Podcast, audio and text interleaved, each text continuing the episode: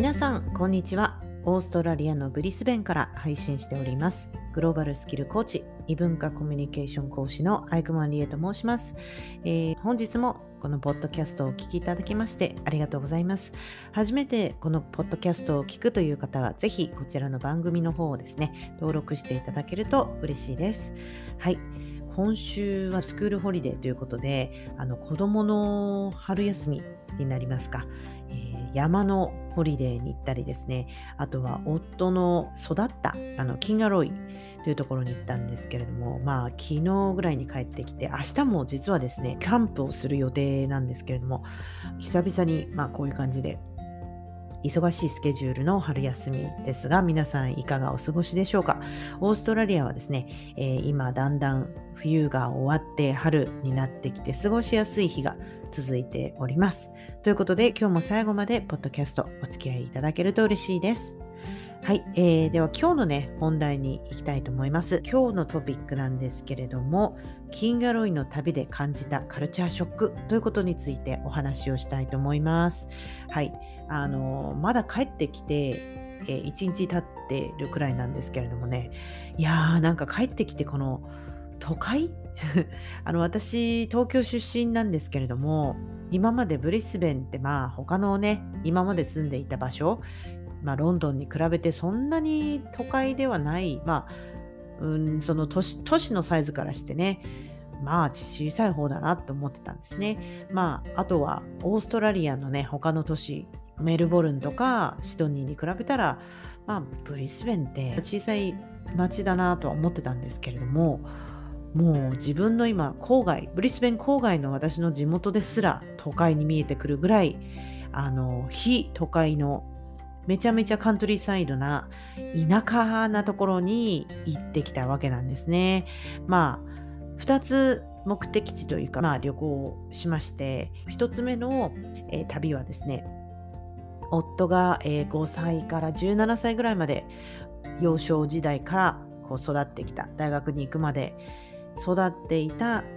村ですね、えー、キンガロイというところ夫の両親ブリスベン出身なのでその誰も今別に家族とかそこにいないので全然行ってなかったんですね。まあ、車で、えー、ブリスベンからだいたい3時間ぐらいかかるところなので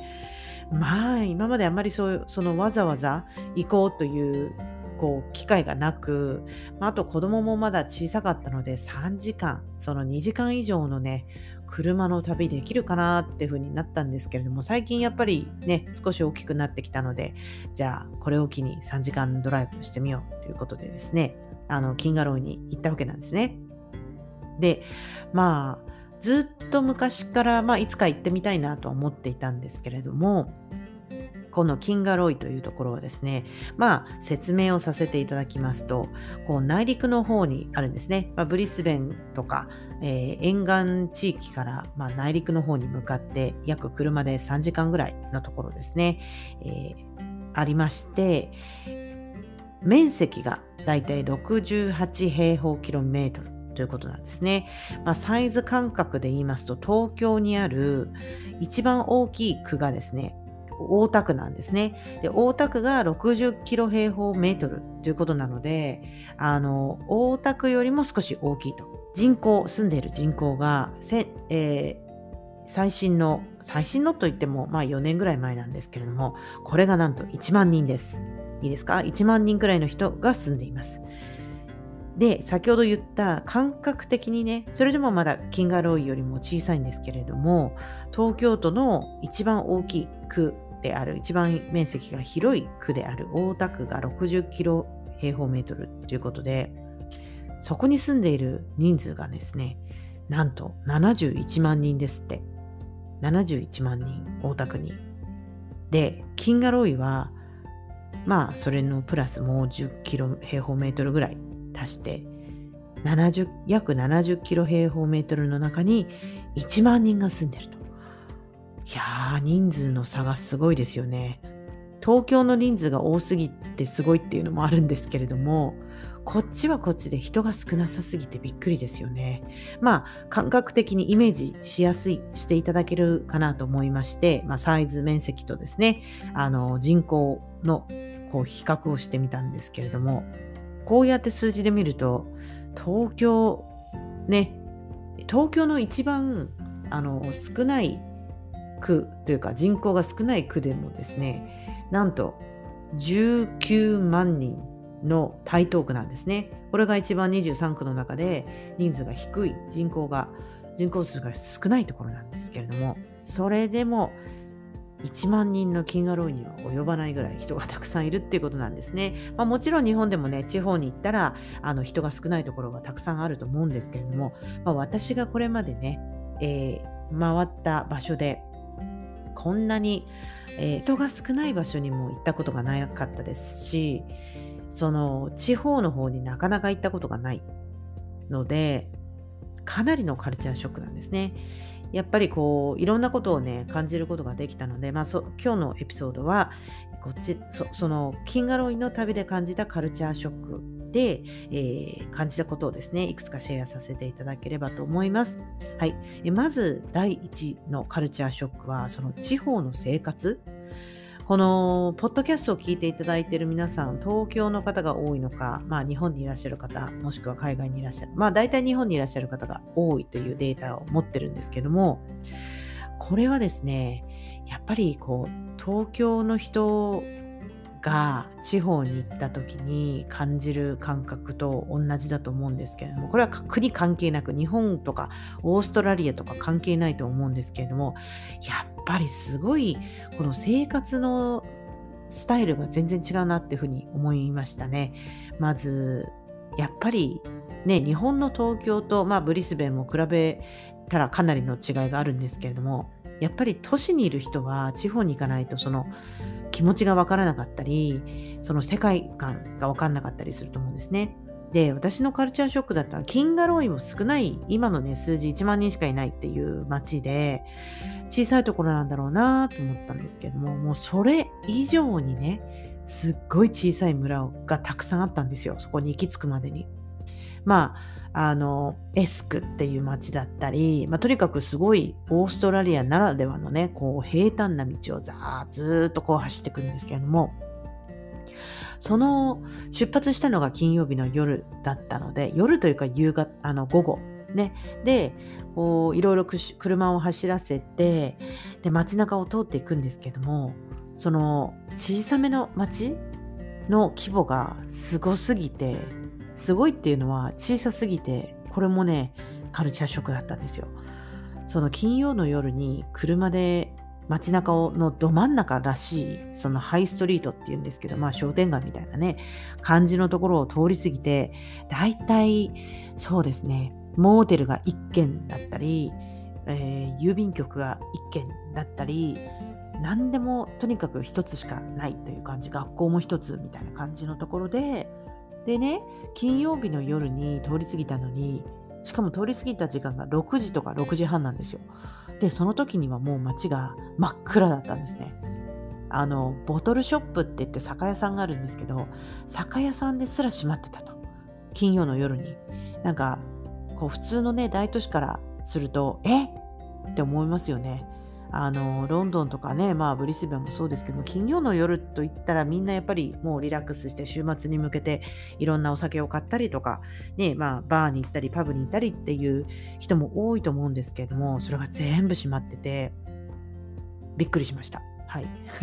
で、えー、それと関連してですね、まあ、週末挟んでの滞在だったんですけども日曜日にその主要なスーパーが閉まってたんですよね。まあ、これはね、結構夫からも聞いてて、週末になったら、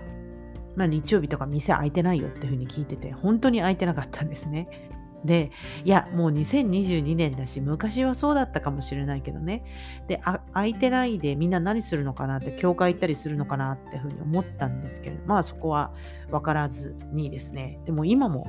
その日曜日にスーパーの大手スーパーですよウーリーズウルワースとかアルディとか大手のスーパーがあるんですけれどもこちらも閉まっていたのでとなると土曜日のお昼までぐらいしか空いてないんですけれども車のね駐車場の争奪戦がすごかったんですよね。でだからみんな行動パターンが一緒になって平日平日もし5日間働いてるとしたら、まあ、買い物って週末の土曜日の朝全部1週間分していかなきゃいけないっていう感じですよね。いやーなんかまあそれだからその駐車場の争奪戦が激しくてですねあの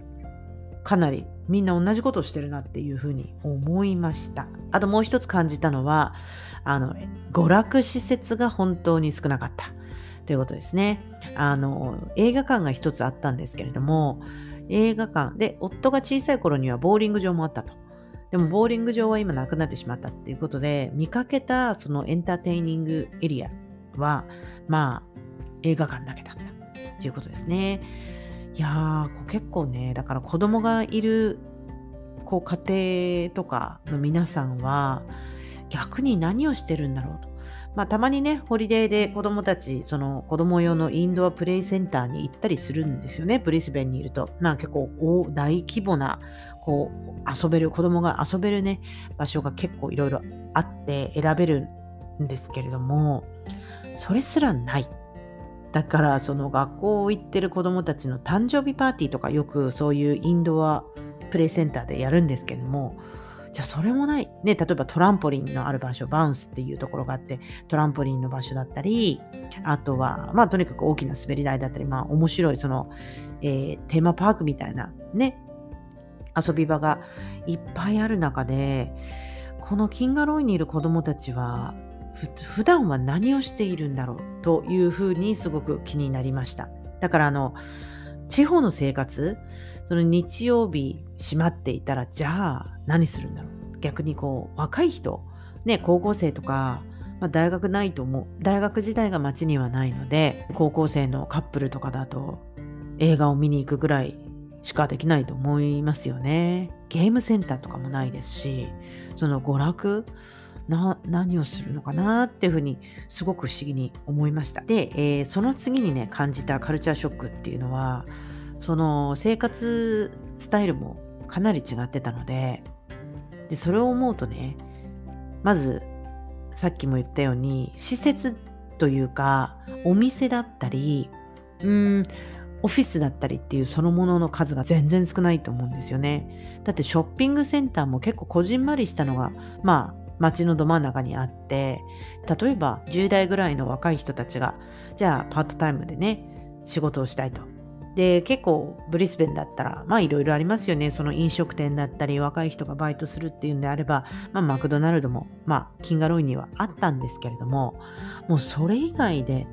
例えば美容院のねこうあとはネイルサロンとかもそういったのも全然なかったのでその目に見える職業のチャンスこの仕事こういう仕事がありますっていうチャンスが本当に少ないなって思いましたのですごくね考えさせられましたもし地方で育っていってその目の身の回りにまあ見たことがある仕事っていうことが仕事なんだろうなっていうふうに思いますよね。例えば教師だったり消防隊員だったりこう公園のメンテナンスをする人だったりとか森のねこう天気によっては森がこう雷でバターンって倒れたのをこう除去する、ね、仕事だったりあとはもちろんこのキンガロイって、えー、ピーナッツが有名な場所なんですね。だからピーナッツ工場だったり豆、豆も有名なんですけど、豆工場で働くとか、もうかなり限られている、そのジョブオポチュニティが限られているんだろうなっていうふうに思いましたね。はい。で、そして、まあ、3つ目なんですけれども、でいつもね、不思議に思ってたのは、私の夫は、その、すごい田舎のこのキンガロイで育って、結局、えー、ロンドンに向かって向かってというかロンドンにワーホリで行ってそこでもう16年ぐらい住んでですね。まあまああの向こうでこう IT をやっていて仕事を見つけてでそのうち自分でもビジネスを起こしてでそのビジネスを売却してまあオーストラリアに戻ってきたわけなんですけれども。私はその初めてねキンガロイに行っていろんなことを感じていやこの街からねそんな海外行こうっていうふうに思うなんてすごすぎないって思ったんですね。で何がだってあのやっぱりこう百聞は一見にしかずだと思うんですけれども実際にね私もその場に行って感じることができたのはいやこれよっぽどのことがない限り別に海外行こうとか旅行でねじゃあ日本に行ってみようとかロンドン行ってみようとかならないですよね。だってここしか知らなかったら多分別に出なくても不便を感じないしあの本当にね外国人すらもまあ観光地ではなそそういう観光地ではないのでいないわけですよね。移民とかはちらほらいるのかな。一応ね日本料理屋さんが1軒か2軒あっておおって思いましたけれどもまあそれもやっぱり流行ってるからね日本食。まあ中国人が多分やっていると思うんですけれども日本食のそのお寿司屋さんだって多分調理されているものが多いと思うんですよ。生のあのお魚のねお寿司っていうよりかは。だからまあ本当にかなりおこのキンガロイでねお寿司屋さんがあるなんてエキゾティックなあの珍しいえー、食べ物レストランじゃないかなと思うんですけれども、まあ、結局その行って感じたのは夫のケースを見てもそうですけれども結局どこに住んでいても変わらないんだろうなって思いました。そのやっぱり夫がキンガロイを出たいっていうふうに思った。まあ2パターンですね。必ずまあそういうあの小さい町に行ったら大きなと都市に行きたいっていうふうに思う人もいればいや大きな都市なんてねあの怖いしあの家族がいるこう地元がいいっていう人も多いと思うんですね。だからまあ 2, 2種類の人に分かれると思うんですね。ですからそこからね海外まあ、ブリスベンを通り越して、まあ、ブリスベンは大学の時に行って、で、その後、大学卒業してからロンドンに行ったわけなんですけども、よくそんなやろうと思ったなって思いました。なんか、夫のバックグラウンドは知っていましたけれども、やっぱりその相手のホームタウンにね、ここで育ったんだっていう土地を見ると、あのその人の、まあ、人となりって言いますか分かりますしそれを見たからこそ私と全然違うなっていうのをね思いましたね私もいつか私が育った場所小学校時代ですね、えー、その昔の懐かしい時代にちょっと家族を連れていつか次日本に行く時は行ってみたいなとは思っておりますけれどもまあそういうことでですねキンガロイは本当にピーナッツの工場が大きくドーンとありまして、そこで買うピーナッツはさすが美味しいんですけれども、いやー、本当にね、旅って素晴らしいなって思います。旅をするからこそ、そして夫がね、じゃあ、そのキンガロイを出ようっていうふうに思ったのは、そもそもやっぱり親親がまブリスベン出身だったっていうのと、その彼の、ま、おじいちゃんおばあちゃんがゴールドコーストいたり、その町ではない、えー、親戚だったりね、いたので、その町から出るわけですよ。で、車で運転して3時間かけてブリスベンでクリスマスね、そのあの家族の親戚とクリスマスブリスベンで過ごしたり、ゴールドコーストで過ごしたりっていうことをしてたので、ピュアにキンガロイしか知らない人に比べて、私の夫はそういうふうに外で見た見聞を持ってたので、絶対大学でこのキンガロイを出て、出てやるっていうふうに思ってたんですよね。